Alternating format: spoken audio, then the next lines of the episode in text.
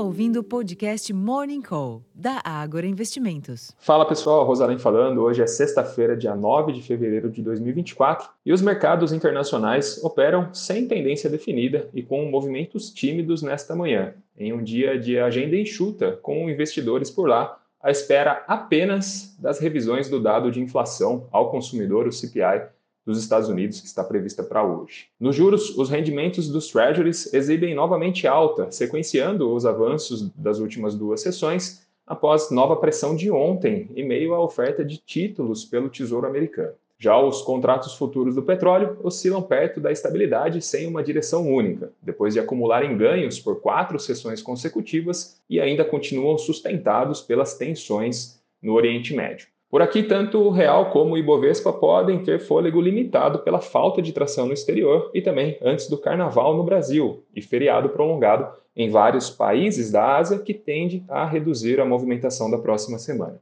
Por aqui, os juros futuros podem ter viés de alta com os rendimentos dos treasuries ainda mais fortes na sessão de hoje. Além da pesquisa mensal de serviços de dezembro e consolidado de 2023, o investidor por aqui também deve reagir ao resultado de produção da Petrobras e a balanços como da CCR e do Banco do Brasil. em paralelo, no fronte fiscal, as negociações entre o governo e o Congresso em relação à reoneração da folha de pagamentos também seguem no radar. Em termos de agenda, hoje no Brasil nós teremos a divulgação da pesquisa mensal de serviços, a PMS, de dezembro e consolidado de 2023, como eu comentei agora às 9 da manhã enquanto nos Estados Unidos é esperado o discurso da presidente do Fed de Dallas, às 15h30. Já na Europa, discurso também do dirigente do Banco Central Europeu, às 11h15 da manhã.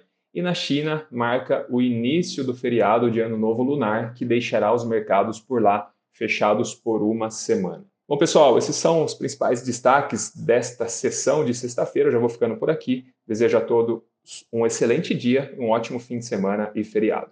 Até a próxima.